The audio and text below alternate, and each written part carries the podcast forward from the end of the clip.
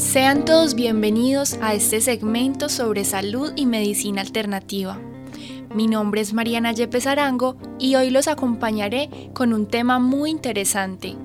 Hablaremos sobre la marihuana medicinal y su uso como método paliativo para el tratamiento del dolor crónico en pacientes que padecen cáncer.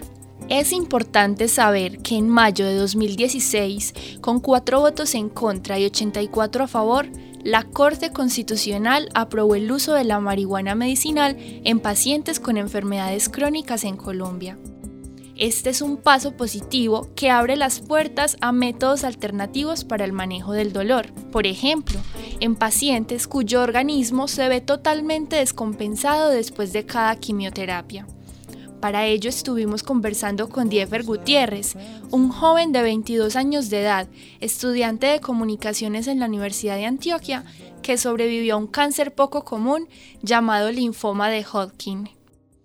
Esta enfermedad se produce cuando se da un fallo en la forma de actuar en unos componentes de los glóbulos blancos llamados linfocitos. Los linfocitos son las células que forman parte del sistema inmunitario. Esto provoca la creación de células anormales que se convierten en cancerosas y empiezan a crecer en forma descontrolada. Diefer nos contó que fue una experiencia muy difícil, sin embargo, más que una lucha, él ve la batalla contra el cáncer como algo que a cualquiera le puede suceder no sé si llamarlo una lucha, es una situación que le puede pasar a cualquier persona y hay que afrontarla. Los riesgos son grandes y hay que pagar un precio si uno quiere como vivir todo ese proceso porque es muy doloroso.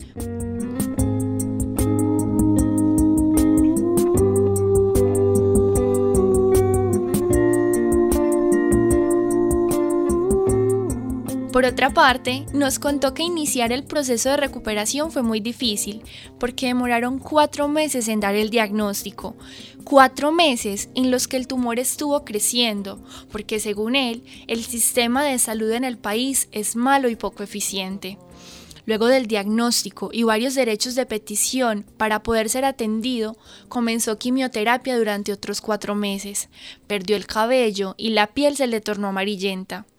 Por la alta toxicidad de las quimioterapias, se le quemaron las venas de ambos brazos, así que le ardía y le dolía todo el tiempo el sistema muscular.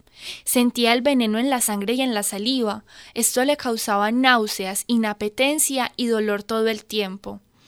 El miedo y el pánico lo acompañaban las 24 horas del día.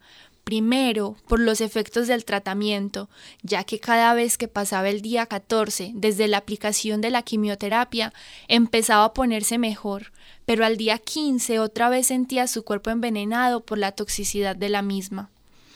Fueron estas sensaciones las que lo motivaron a usar la marihuana medicinal, ya que, según estudios realizados, ayuda a los pacientes a desaparecer los síntomas contraindicados de las quimioterapias nos explicó que después de cada comida consumía el medicamento y que con el pasar de los días empezó a notar los resultados. Eh, podía dormir o simplemente me daba apetito que antes no tenía si no hacía uso de la medicina y el dolor, curar el dolor.